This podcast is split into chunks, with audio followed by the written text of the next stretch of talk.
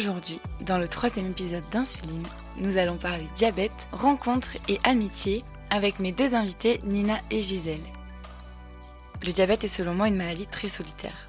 Après 5 ans de diabète, je connais très peu de personnes diabétiques et mon entourage se compose à 98% de personnes qui ne sont pas diabétiques et qui sont plus ou moins au courant de mon quotidien vis-à-vis de cette maladie. Si ça me convient la plupart du temps, parce que j'ai envie de vivre comme tout le monde, parfois un petit soupçon de solitude pointe le bout de son nez et je me demande si ça serait quand même pas agréable d'avoir un ou une amie également diabétique avec qui il serait peut-être plus facile d'échanger sur le sujet. D'où le thème de l'épisode du jour sur les diabuddies, un terme qui fait référence au mot diabète et buddy, qui signifie copain, copine. Aujourd'hui, on va donc discuter amitié entre personnes diabétiques et je te laisse avec la discussion que j'ai eue avec Nina et Gisèle à ce sujet.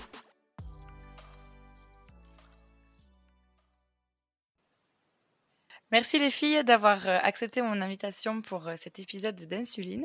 Avec plaisir. Oui. Est-ce que vous pourriez tout d'abord commencer par vous présenter l'une et l'autre, donc Nina et Gisèle, et votre, euh, vous présentez-vous ainsi que votre histoire avec le diabète de type 1 euh, Alors je m'appelle Nina et j'ai 24 ans et je suis diabétique de type 1 depuis 2012, donc ça fait seulement 8 ans, ouais c'est ça. Et, euh, et, ça se passe plutôt bien de mon côté. je suis passée sous pompe deux ans après euh, mon diagnostic, donc j'avais euh, j'avais 18 ans, 19 ans. Et euh, la pompe, ça a révolutionné ma, ma, ma, vie et ma façon de voir le diabète, ainsi que, ainsi que le capteur. Et bonjour, donc moi du coup c'est Gisèle, j'ai 28 ans, je suis diabétique de type 1 depuis l'âge de 6 ans. Donc j'ai vécu l'ancien traitement, celui où on mange la même chose à la même heure et on prend pas de gâteau d'anniversaire, tout ça, tout ça. Et euh, du coup, je suis passée à l'insulinothérapie fonctionnelle, donc le fait de calculer ses glucides et d'adapter ses doses euh, à l'adolescence. Et euh, là, ça a vraiment révolutionné ma vie. Hein. J'ai pris 20 kilos, c'était super.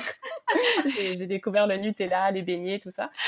Et, et sinon, j'avais toujours refusé la pompe à insuline, mais cette année, j'ai sauté le pas et je suis passée à l'omnipode. Et du coup, maintenant, je suis sous pompe à insuline et capteur. Voilà, voilà. D'accord, très bien. Et alors, est-ce que vous pouvez nous présenter un peu votre histoire à toutes les deux? Comment vous vous êtes euh, rencontrées? Parce que vous êtes amies, mais vous êtes aussi un peu partenaires avec le webzine que vous, euh, que vous publiez. Est-ce que vous pouvez nous en parler un petit peu? Oui, alors euh, en... pendant le confinement, j'ai lancé mon blog sur, sur les réseaux sociaux dans lequel voilà, j'écrivais des petits articles. Et je connaissais Gisèle à travers son blog La Belle et le Diabète. Et je me suis dit, euh, il faut que je la contacte et que, euh, voilà, que, euh, que je me fasse des amis dans dans le milieu du diabète. Et donc je l'ai contactée et puis on a commencé à discuter, on a commencé à s'appeler et puis on s'est plus quitté. On... on parlait beaucoup et on avait, on avait plein d'idées, on rigolait beaucoup. Et, et c'est là qu'est née euh, notre première euh, participation, euh, non, notre premier partenariat. Non, pas, c'est pas un partenariat, c'est une collaboration à travers le diabète enchaîné. Et oui, en fait, à la base, Nina, on, réfléchissait à un moyen de pouvoir faire des articles ensemble, parce que moi, du coup, j'avais mon blog La Belle et le Diabète, et Nina commençait avec le sien, essentiellement sur des articles sur Facebook, son site internet. Et du coup, je me disais, on s'entend vraiment trop bien, on a la même vision des choses, ça serait bien de, de faire un, autre support qui soit indépendant de nos deux blogs et sur lequel on, puisse euh, on puisse s'exprimer. Et en fait, euh, au fur et à mesure, euh, on, a, on, a, on a trouvé cette idée. Et c'est Nina qui a vraiment pensé au webzine. Donc, c'est un, magazine en ligne gratuit et c'est un mensuel. Donc, du coup, on peut l'avoir sur, sur nos blogs respectifs. Et, et c'est vrai que c'est. Je, je, trouve que c'est vraiment une bonne idée parce qu'il n'existe pas de magazine entièrement dédié aux diabétiques de type 1 Mmh et euh, on le voit dans un peu les créateurs de contenu sur le diabète, c'est souvent des gens qui sont assez jeunes, etc. On est sur des contenus qui sont frais, qui sont originaux, où on essaye de dédramatiser, mais où on s'informe également. Et on a, enfin, dans, dans, des magazines, on n'a pas spécialement envie de parler euh, d'amputation de pied et de coronavirus à toutes les pages, quoi. Et du coup, le, le, diabète enchaîné, pour nous, c'est vraiment euh, cette manière de, d'offrir un petit peu notre vision du diabète et, et de travailler sur des, des inters des interviews, des articles, plein de, plein de choses, et exclusivement pour les diabétiques de type 1, parce que c'est bien d'avoir vraiment un média qui s'intéresse à nous et qui comprend nos particularités. Alors, il y, a des choses qui sont bien sûr possibles et communes avec le diabète de type 2, mais il y a aussi plein de petites choses qui fait que ça nous, ça nous différencie. Et c'est bien d'avoir quelque chose d'adapté pour, pour chaque type. Voilà, voilà. Et Gisèle et moi, on se, on, s'était jamais vus avant, euh, avant juillet. Donc euh, on est resté euh, pendant trois mois, c'était une relation à distance, à la virtuelle. Et puis en juillet, on s'est rencontrés pour la première fois et ça s'est trop bien passé. Et du coup, vous abordez, vous abordez quel genre de, de thématique dans le webzine? Bah, Un peu de tout. On essaye d'avoir des articles lifestyle sur des anecdotes euh, de la vie de diabétique, de diabétique de tous les jours. On a des, euh, on a des entretiens avec des acteurs de, de nos vies, donc que ce soit des, euh, des entreprises, des, des, associations, des organismes. on a aussi des, des, reportages à thème donc euh, on a parlé par exemple de l'environnement, euh, des vacances, de l'été, de comment gérer le diabète euh, quand il fait 50 degrés dehors. On, essaie aussi d'avoir d'être collé à l'actualité, donc que ce soit aussi une plateforme d'information. Donc on fait beaucoup de recherches pour être voilà pour être au courant des dernières actualités à la fois en Europe mais aussi de l'autre côté de l'océan Atlantique. Donc vraiment, c'est, euh, ça prend plusieurs formes et euh, on adore, euh, on adore cette, cette diversité de, de, sujets. Et du coup, alors vous vous êtes rencontrés, vous êtes toutes les deux diabétiques, mais est-ce que, mis à part Nina et mis à part Gisèle, est-ce que vous êtes beaucoup entourés d'autres diabétiques de type 1, que ce soit dans la vie quotidienne ou sur les réseaux sociaux par exemple? Alors moi personnellement, avant d'avoir ma page, c'était pas du tout le cas parce que, parce que je l'ai fuyé tout simplement. J'en ai connu euh, dans les séjours de la JD. Et euh, j'ai pas spécialement gardé contact. J'ai de très bons souvenirs avec ces séjours, mais plus sur le côté euh, apprentissage, autonomie, la relation avec les moniteurs, etc. Mais pas spécialement avec les autres enfants diabétiques. Et j'aimais pas trop l'image qui me renvoyait. Pas, j'avais pas l'impression qu'on vivait de la même manière et c'était très désagréable pour moi. Donc vraiment avant ma page, non, je les fuyais quand je devais les côtoyer pour les stages d'insulinothérapie fonctionnelle. Pour moi, c'était vraiment une épreuve mais on aurait dit que je les fuyais comme la peste, c'était dramatique. Et, euh, en fait, en créant ma page, euh, j'ai vraiment rencontré une, communauté de personnes qui, euh, bah, pour la plupart, qui ont vraiment transformé le diabète en quelque chose de positif ou qui, en tout cas, essayent de l'accepter, qui sont dans des dynamiques qui sont vraiment enfin, super inspirantes. Et là, j'ai fait plein de rencontres. Et actuellement, oui, avec mon blog, forcément, je connais beaucoup de personnes qui sont type 1 euh, et, ça a pris une énorme place dans ma vie. Et sur les réseaux sociaux, je fais de la veille avec mon blog, donc euh, forcément, je regarde tout ce qui se fait. Donc euh, oui, tous les jours, plusieurs fois par jour, pour moi, ça, a pris une très grosse place. Mais par contre, si j'avais pas eu cette page, ça serait pas le cas. D'accord. Et pour toi, Nina? C'est aussi grâce au, au, webzine que j'ai commencé à, à côtoyer plus de diabétiques internationaux d'ailleurs, parce qu'on a aussi un volet très, euh, très international euh, avec le diabète enchaîné. Donc j'ai commencé à, à, découvrir des histoires de diabétiques euh, de l'autre côté, de, de l'autre côté du monde, mais d'amitié réelle. c'est très, c'est très rare. Gisèle, c'est la seule amie diabétique que j'ai. Et non, non, les seules personnes avec qui je parle de diabète, c'est soit euh, Gisèle, euh, mon copain ou euh, mon diabétologue, et encore c'est pendant une demi-heure tous les six mois. Donc je dirais que ouais, c'est plutôt, plutôt limité comme, comme relation.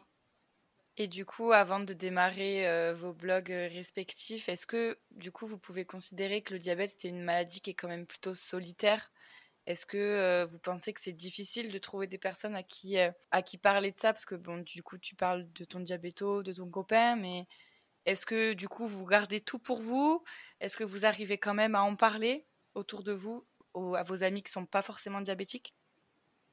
Mmh, Personnellement, je trouve que mon diabète est une aventure solitaire. j'ai beaucoup du mal à m'ouvrir avec avec euh, ma diabéto parce qu'elle euh, elle a tout simplement pas le temps euh, de s'occuper de moi, de s'inquiéter de moi et de, de, comprendre tout ce que je vis. donc, oui, de mon côté, c'est très solitaire. Je ne garde pas forcément tout pour moi, j'essaye de le d'expliquer, de partager avec mon copain ou avec ma, ma mère et ma grand-mère, mais ça reste, ça reste des personnes non diabétiques donc, euh, même si euh, je m'ouvre à eux, euh, ils comprennent pas forcément ce que je vis. Et vous en parlez, vous avez. Enfin, t'as déjà essayé de leur expliquer, ils te posent des questions, ou c'est vraiment toi, quand tu as besoin d'en parler, qui leur en parle? C'est les deux, il y a, y a, des deux, il y a de mon côté et de leur côté. Mais ça reste. J'aime bien avoir cette. J'aime bien faire de mon diabète ma, ma petite chose à moi. Donc je préfère, je suis plutôt du genre à, à garder pour moi ce qui se passe et, euh, et quand il faut craquer, euh, je craque, mais euh, j'aime bien garder ça pour moi. C'était plutôt le cas aussi me concernant et ça a changé en fait avec la pompe à insuline. Parce qu'avant pour moi le diabète c'était quelque chose d'extrêmement intime.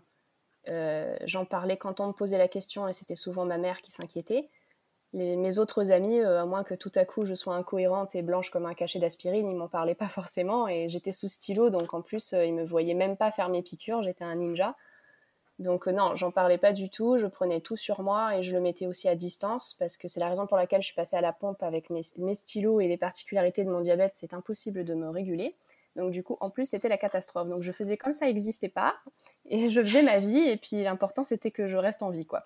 Et euh, avec la pompe à insuline, ça a changé parce que euh, de la même manière que spontanément, quand on voit une bêtise sur son téléphone, on a envie de le montrer à nos amis, et ben quand moi je vois un truc un peu particulier qui s'est passé par rapport à ma pompe ou euh, à mon capteur, je vais le partager spontanément avec ceux bien sûr qui sont au courant. Et donc du coup, si, si je vois que c'est la cata et qu'on vient de manger un burger, bah, je vais faire une blague. Si, si, au contraire on a mangé des sushis et que je me rends compte que j'aimais gérer de fou, bah, c'est sûr que je vais leur dire Ah, regarde ma courbe Donc euh, c'est c'est vraiment euh, ça a changé euh, là même sans parler du fait d'avoir mon blog ou quoi c'est surtout le, la pompe à insuline qui a changé mon rapport aux autres. D'accord. Ok. Et le fait du coup d'avoir un ou plusieurs amis diabétiques est-ce que vous considérez que ça peut être un soutien que ça permet d'alléger un peu tout ce qui est la charge mentale qui est liée au diabète justement? Je ne trouve pas moi personnellement parce que euh, même si, euh, enfin pour mon cas, hein, euh, même si j'ai quelqu'un qui va comprendre un petit peu ce que je vis au quotidien, etc., ça ne va rien enlever à ma gestion quotidienne du diabète. Du coup, ça, pour moi, la charge mentale en elle-même est complètement inchangée. Moi, ça me fait beaucoup de bien de, de pouvoir partager, de pouvoir partager mes jolies courbes ou mes moches courbes avec, avec Gisèle, par exemple. Euh, puis même de partager euh, nos expériences, nos, euh, nos petits secrets, nos petits conseils. moi, je, je, culpabilise moins et je, je, je me dis, ouais, je suis pas seule et si je gère mal mon diabète, ben, je suis pas la seule. Parce que avant de, avant de, voilà, de, de rencontrer Gisèle et de parler de mon diabète avec le monde entier. Euh, j'étais vraiment. Euh, il y avait que mon expérience du diabète et que mes courbes. Et celles après des réseaux sociaux qui sont parfaites et qui sont lisses. Et moi, si j'étais pas parfaite, et eh ben, je culpabilisais et je me disais, mais mince. Mais là, je me rends compte qu'en fait, ben, on est 400 euh, millions. Et donc, on est 400 millions à avoir des courbes horribles. Et là, ça me fait du bien. Parce que je me dis que c'est normal. En fait, elle est en train de dire que depuis qu'elle me connaît, euh, elle se dit qu'il y a pire et que c'est pas grave finalement. non, mais Gisèle a fait beaucoup de progrès depuis qu'on s'est rencontrés. Et moi aussi. Oui, bah, voilà. Elle m'a connue, je venais d'avoir la pompe à insuline, donc c'était juste l'apocalypse, euh, mon diabète. Fallait un petit temps d'adaptation. Voilà, mais il y avait le confinement, on n'avait que ça à faire, c'était bien. Et euh, du coup, j'ai une question juste qui me vient à l'esprit. Qu'est-ce qui vous a poussé l'une et l'autre, du coup, à, vous, à ouvrir euh, cette discussion autour du diabète sur les réseaux sociaux, à, vous présenter au monde en tant que diabétique? Alors, euh, pour moi, en fait, j'ai commencé la et le diabète sans me mettre en avant du tout. C'était, je mettais jamais de photos de moi et je ne me présentais pas avec mon prénom. Je ne faisais que des illustrations euh, graphiques euh, explicatives. Après, j'ai fait un petit peu des illustrations humoristiques sur des euh, situations quotidiennes du diabète. Et pour moi, c'était vraiment juste un soutien et informer les gens. Et après, petit à petit, du coup, au contact de Élise qui a, qui a Diab euh, je me suis rendu compte que je pouvais aussi euh, me présenter moi en tant que personne et que, euh, que c'était, c'était possible et qu'il n'y avait pas de souci par rapport à ça et que ça permettait aussi de donner un visage humain à ce que je présentais parce que ça a commencé à prendre de l'ampleur. Et ça a été difficile au début parce qu'effectivement c'est quand même un peu un coming out et ça me faisait un peu peur de, de toucher à cette identité par rapport au diabète, etc. Mais au final, c'est sympa aussi parce que, euh, bon, il y a des gens, ça va leur faire ni chaud ni froid, mais il y a aussi d'autres personnes que ça va inspirer. Et le fait de, voir des photos d'une autre personne qui vit sa vie, euh, en plus, bon, sur les réseaux sociaux, généralement, on sourit sur les photos, donc ça donne une image positive. Bah, ça peut, ça peut aussi être, euh, ça peut être aussi motivant. Moi, je sais que je suis, je suivais pas mal de personnes qui avaient des omnipodes, les pompes à insuline, et c'est grâce à ces personnes-là et leurs photos magnifiques que j'ai fini par me dire, mais en fait, euh, je peux être sexy et avoir une pompe à insuline. Et ça a changé mon rapport au corps. Donc je pense qu'on euh, on peut avoir ce genre d'impact-là. Après, euh, c'est vrai que c'est particulier de, c'est pas vraiment se mettre en avant, mais c'est juste accepter que les gens puissent le voir. de mon côté, j'avais envie de d'écrire et de faire des blagues sur le diabète. Donc je me suis lancée, puis j'ai commencé à rencontrer des personnes, à discuter, et puis au fur et à mesure, euh, eh ben, la créativité s'est emparée de, de mon corps. Et, euh, et c'est comme ça que c'est comme ça que, que tout évolue en fait au fur et à mesure, au fil des rencontres. On a des idées, on a des, des envies, on a des rencontres. Voilà, c'est euh, un processus assez naturel. Et donc, selon vous, quand vous rencontrez, par exemple, si vous vous présentez, vous êtes diabétique ou vous avez un diabète? Comment vous vous définissez? Comment votre identité par rapport au diabète, comment vous la définissez? Alors moi, c'est très simple. Je suis diabétique parce que euh, avoir un diabète pour moi, c'est assez connoté euh, diabétique de type 2. Je ne sais pas pourquoi, mais tous les diabétiques de type 2 vont spontanément dire qu'ils ont un diabète et qu'ils peuvent guérir du diabète aussi. Et du coup, euh, pour moi, être diabétique, c'est DT1 et avoir un diabète, c'est DT2. Mais même au-delà de ça, je trouve que comme c'est une maladie chronique, pour moi, c'est assez naturel de le poser vraiment comme une identité et pas comme euh, quelque chose d'extérieur qui est venu se greffer à moi. C'est pas un rhume, c'est un diabète. Je vis vraiment avec.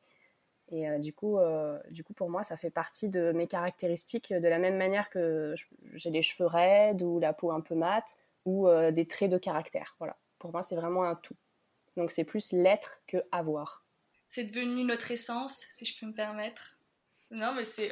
Moi, je ne fais plus qu'un avec mon diabète. Si tu m'enlèves mon diabète, euh, je déprime. C'est beau. On fera une thérapie ensemble quand ils auront euh, trouvé la solution. non, laissez-le moi. J'avais créé un webzine dessus. Et du coup, quand vous rencontrez, euh, quand vous rencontrez du monde, par exemple, est-ce que vous vous présentez comme étant diabétique Je suis diabétique. Ou est-ce que vous remettez cette information à plus tard? Est-ce que vous faites un peu du tri en fonction des personnes? Il y en a avec qui vous en parlez plus facilement? Ou d'autres avec qui vous en parlez pas du tout? Personnellement, moi, je, euh, suis un peu euh, partagée par rapport à cette question parce qu'il euh, il y a des choses qui vont nous définir et qui font partie de notre vie et qu'on va pas forcément dire aux gens. Moi, par exemple, je suis car vietnamienne. Ma grand-mère euh, est 100% viet. Et quand je rencontre des gens, je leur dis pas bonjour, je suis Gisèle et, ma grand-mère est, vietnamienne. Regardez, j'ai une photo, je suis car vietnamienne. de la même manière, du coup, je vais pas, euh, je vais, jamais je vais me présenter en parlant de mon diabète. Après, euh, ça vient naturellement, c'est-à-dire soit par la situation, si par exemple on fait un resto, et ben là forcément ils vont, ils vont voir que je fais quelque chose. S'ils le voient, je vais moi anticiper parce que je préfère leur en parler avant de les obliger à me poser la question. Parce que ça peut paraître un peu intrusif, des fois ça les met mal à l'aise. Donc généralement, euh, quand je sais que je vais, ils risquent de le voir, je leur en parle. Ou euh, quand la situation fait que, euh, que c'est mieux qu'ils le sachent, quoi, tout simplement. Si on fait une activité sportive ou des choses comme ça, j'ai pas envie de commencer à leur expliquer quand je suis en lipo et que je les vois double, quoi. Mais, euh, mais sinon, j'en parle, je sais pas que je le cache ou que je remets à plus tard, c'est que voilà, des fois ça se, ça se prête à la conversation et puis des fois non. Et du coup, est-ce que votre vision de votre diabète, du coup, a évolué au fil du temps? Parce qu'au final, il y a la découverte, il y a les premiers, les premiers temps, puis après, il y a le moment où vous lancez, du coup, des blogs, vous lancez un webzine. Est-ce que, du coup, vous vous, vous, vous affirmez au fil du temps? Est-ce que, du coup, vous vous sentez plus à l'aise? Est-ce que vous vous sentez plus en confidence en, confiance, pardon. Attends, la confidence, je vais te répondre. Dis-moi. moi, ça a vraiment changé par rapport à mon rapport avec le corps moi, je l'ai eu à l'âge de 6 ans, donc je ne me souviens pas comment c'était avant. Et, euh, mes parents m'ont vraiment élevée euh, dans un souci euh, d'égalité par rapport aux autres. Donc, je savais que j'avais cette différence, mais pour moi, je vivais exactement comme les autres. Je ne me sentais pas réduite et je ne me sentais pas embarrassée. Et à un tel point qu'il m'est arrivé une seule fois dans ma vie qu'il y ait quelqu'un qui, qui, était mal à l'aise par rapport à ça, physiquement parlant. Et j'en reste encore choquée pour moi, ça n'a aucun sens. J'étais pas prête. J'ai vraiment, euh, j'ai eu une vie où on a fait comme si de rien n'était. Donc, euh, du coup, que ça puisse poser un problème, je suis restée sans voix. et, euh, et, avec, avec la pompe à insuline, c'est vrai qu'il y a vraiment un changement, même les capteurs. Quand j'ai dû passer au capteur, donc il a fallu que j'accepte de porter quelque chose sur ma peau. Ça a été la catastrophe pour moi. Et j'ai mis beaucoup de temps à le faire. Tout le monde passait au FSL et disait que c'était génial. Et moi, c'était pas possible. Je me disais, mais non, je vais pas mettre un truc sur ma peau, ça va faire un trou et tout. Enfin, c'est mort. Et, la pompe, c'est pareil. Pour moi, c'était impossible. Et surtout par rapport à la tubulure et au, cathéter. Et euh, du coup, moi, j'ai évolué dans ma manière de vivre le diabète et, euh, de le voir avec ça. Quand j'ai enfin, quand j'ai enfin euh, je me suis sentie prête à essayer la pompe à insuline en me disant si vraiment c'est la catastrophe et que je déprime et que ça me dégoûte, bah, je l'enlève et je repasse au stylo, tout va bien. Et, euh, en fait, j'ai un peu accepté de me... Parce que moi, le problème, c'était aussi le regard des autres et mon propre regard, hein, quelque part. Mais ça me, ça me, ça m'embêtait vraiment de le porter sur moi et euh, j'ai du mal avec les traces. Quand j'enlève un capteur ou une pompe et que j'ai une trace, je, je vrille. Je vrille c'est pas possible. Par contre, si je cours dans la colline et que je me prends un arbre et que je m'arrache la moitié du bras, c'est pas grave. Hein. Mais par contre, le petit trou du Dexcom, c'est insupportable. Du coup, euh, moi, c'est vraiment ça qui a, changé, c'est le fait de me détacher par rapport à, cet aspect euh, esthétique et physique pour euh, mettre en avant le côté, l'aspect santé. C'est quand même plus important d'être en bonne santé et, j'ai vraiment réussi. Mais après, ça, c'est personnel, c'est un cheminement. Et puis, il y en a qui n'ont pas besoin de passer à la pompe, hein, donc ils ne se posent pas la question. Mais moi, c'était essentiel pour me réguler. Et du coup, maintenant, je, ça a changé tous mes rapports parce que comme je, ils se voient, les gens vont me poser des questions, donc c'est beaucoup plus intrusif. Et puis, la pompe, elle sonne et je suis tout le temps en train de faire des réglages. Et quand je vais au resto, eh ben, je vais pas commencer à mettre ça dans mon sac et le sortir toutes les trois secondes. Donc je le pose sur la table. Et donc forcément, euh, ça fait, euh, ça a une part euh, plus importante dans ma vie et j'en parle plus spontanément aux autres parce que j'ai des actions tout le temps. Alors que quand c'était les stylos, c'était très différent. Donc ouais, pour moi ça, ça a vraiment, ça a vraiment changé. Et du coup maintenant, j'en parle beaucoup et euh, ça a vraiment, bah, en plus moi j'ai mon blog, j'ai le webzine, etc. Donc pour moi c'est comme le sport, c'est, ça fait partie de ma vie. Après, euh, si ça intéresse pas les gens, il n'y a pas de souci. Hein. Euh, il y a des gens qui aiment pas le sport, je leur parle pas de ma course à pied pendant 400 ans. Hein. Mais, mais à côté de ça, les gens qui s'y intéressent et qui en plus ont une curiosité un peu intellectuelle et qui retiennent ce que je leur dis, eh ben, ils savent tout. Ils savent mon dernier article, ce que je fais par rapport au webzine, etc. Ils sont au taquet et même ils, ils éduquent eux-mêmes les autres gens quand ils entendent quelque chose sur le diabète. C'est ça va loin. C'est génial. Euh, moi, j'ai vécu 16 euh, ans sans être diabétique et pourtant, euh, j'ai peu de souvenirs. Je me vois plus non diabétique. Au début, pendant un ou deux ans, j'ai très mal accepté ce, changement de, ce changement de vie. J'avais peur de, de devoir arrêter mes rêves, mes projets, mes désirs de voyager. Donc ça m'a vraiment calmée, ça m'a vraiment euh, attristée. Et puis euh, quand le diabète est devenu moins difficile à gérer, notamment quand je suis passée sous pompe, euh, je me suis, j'ai commencé à, à l'accepter, à l'affirmer et puis à l'aimer. Ouais, c'est beau, c'est émouvant. Et donc, est-ce que vous pensez que le diabète de type 1 est vécu par tout le monde de la même façon? Est-ce que vous avez, par exemple, une idée de deux exemples qui vous viennent en tête euh, en ce qui concerne le diabète et pour lesquels vous n'avez pas du tout la même vision des choses Alors évidemment, euh, il y a autant de diabète qu'il y a de... Il y a autant de diabétiques, il y a de diabètes différents et de manières de vivre le diabète. Et ça, ça me paraît évident. Ça dépend de tellement de choses. Il y a des gens qui vont aimer en parler. Il y a d'autres personnes où ils vont trouver ça très intime. Ils vont pas avoir envie. Si on l'accepte mal, on n'a forcément pas envie de communiquer dessus et en plus de lui laisser prendre une grande place dans notre vie. Et puis même si on le vit bien, il y a des gens qui c'est pas du tout leur délire. Moi, j'aurais pas créé ma page, mais je suivrais pas toutes ces actualités. Euh, je parlerais pas de mon diabète. J'aurais pas eu euh, l'idée de, de, partager avec mes amis mes coques de différentes couleurs. Enfin, je pense que ça, c'est vraiment euh, très personnel et l'important, c'est que chacun trouve son équilibre entre la manière de bien le vivre et de faire attention parce qu'il y a quand même certaines contraintes, hein, il y a quand même des choses à faire. Et, euh, enfin, vivre sa vie, mais garder un diabète suffisamment équilibré pour garder une qualité de vie et une bonne santé. Et ça, c'est propre à chacun. Donc, euh, pour moi, non, il n'y a, a, vraiment pas de, de manière universelle de vivre son diabète. Il y a autant de diabète qu'il y a de personnes diabétiques. Ce sera la note de la fin. c'est la mienne, c'est la mienne. eh bien, merci beaucoup les filles pour ce partage. C'était euh, très très intéressant. Et du coup, j'invite euh, les auditeurs et les auditrices à aller voir euh, votre webzine qui est super intéressant, super frais, des illustrations magnifiques et des sujets au taquet. Merci, merci, merci. Et du coup, je vous remercie beaucoup d'avoir participé à l'épisode et je vous dis à dans deux semaines pour le prochain épisode.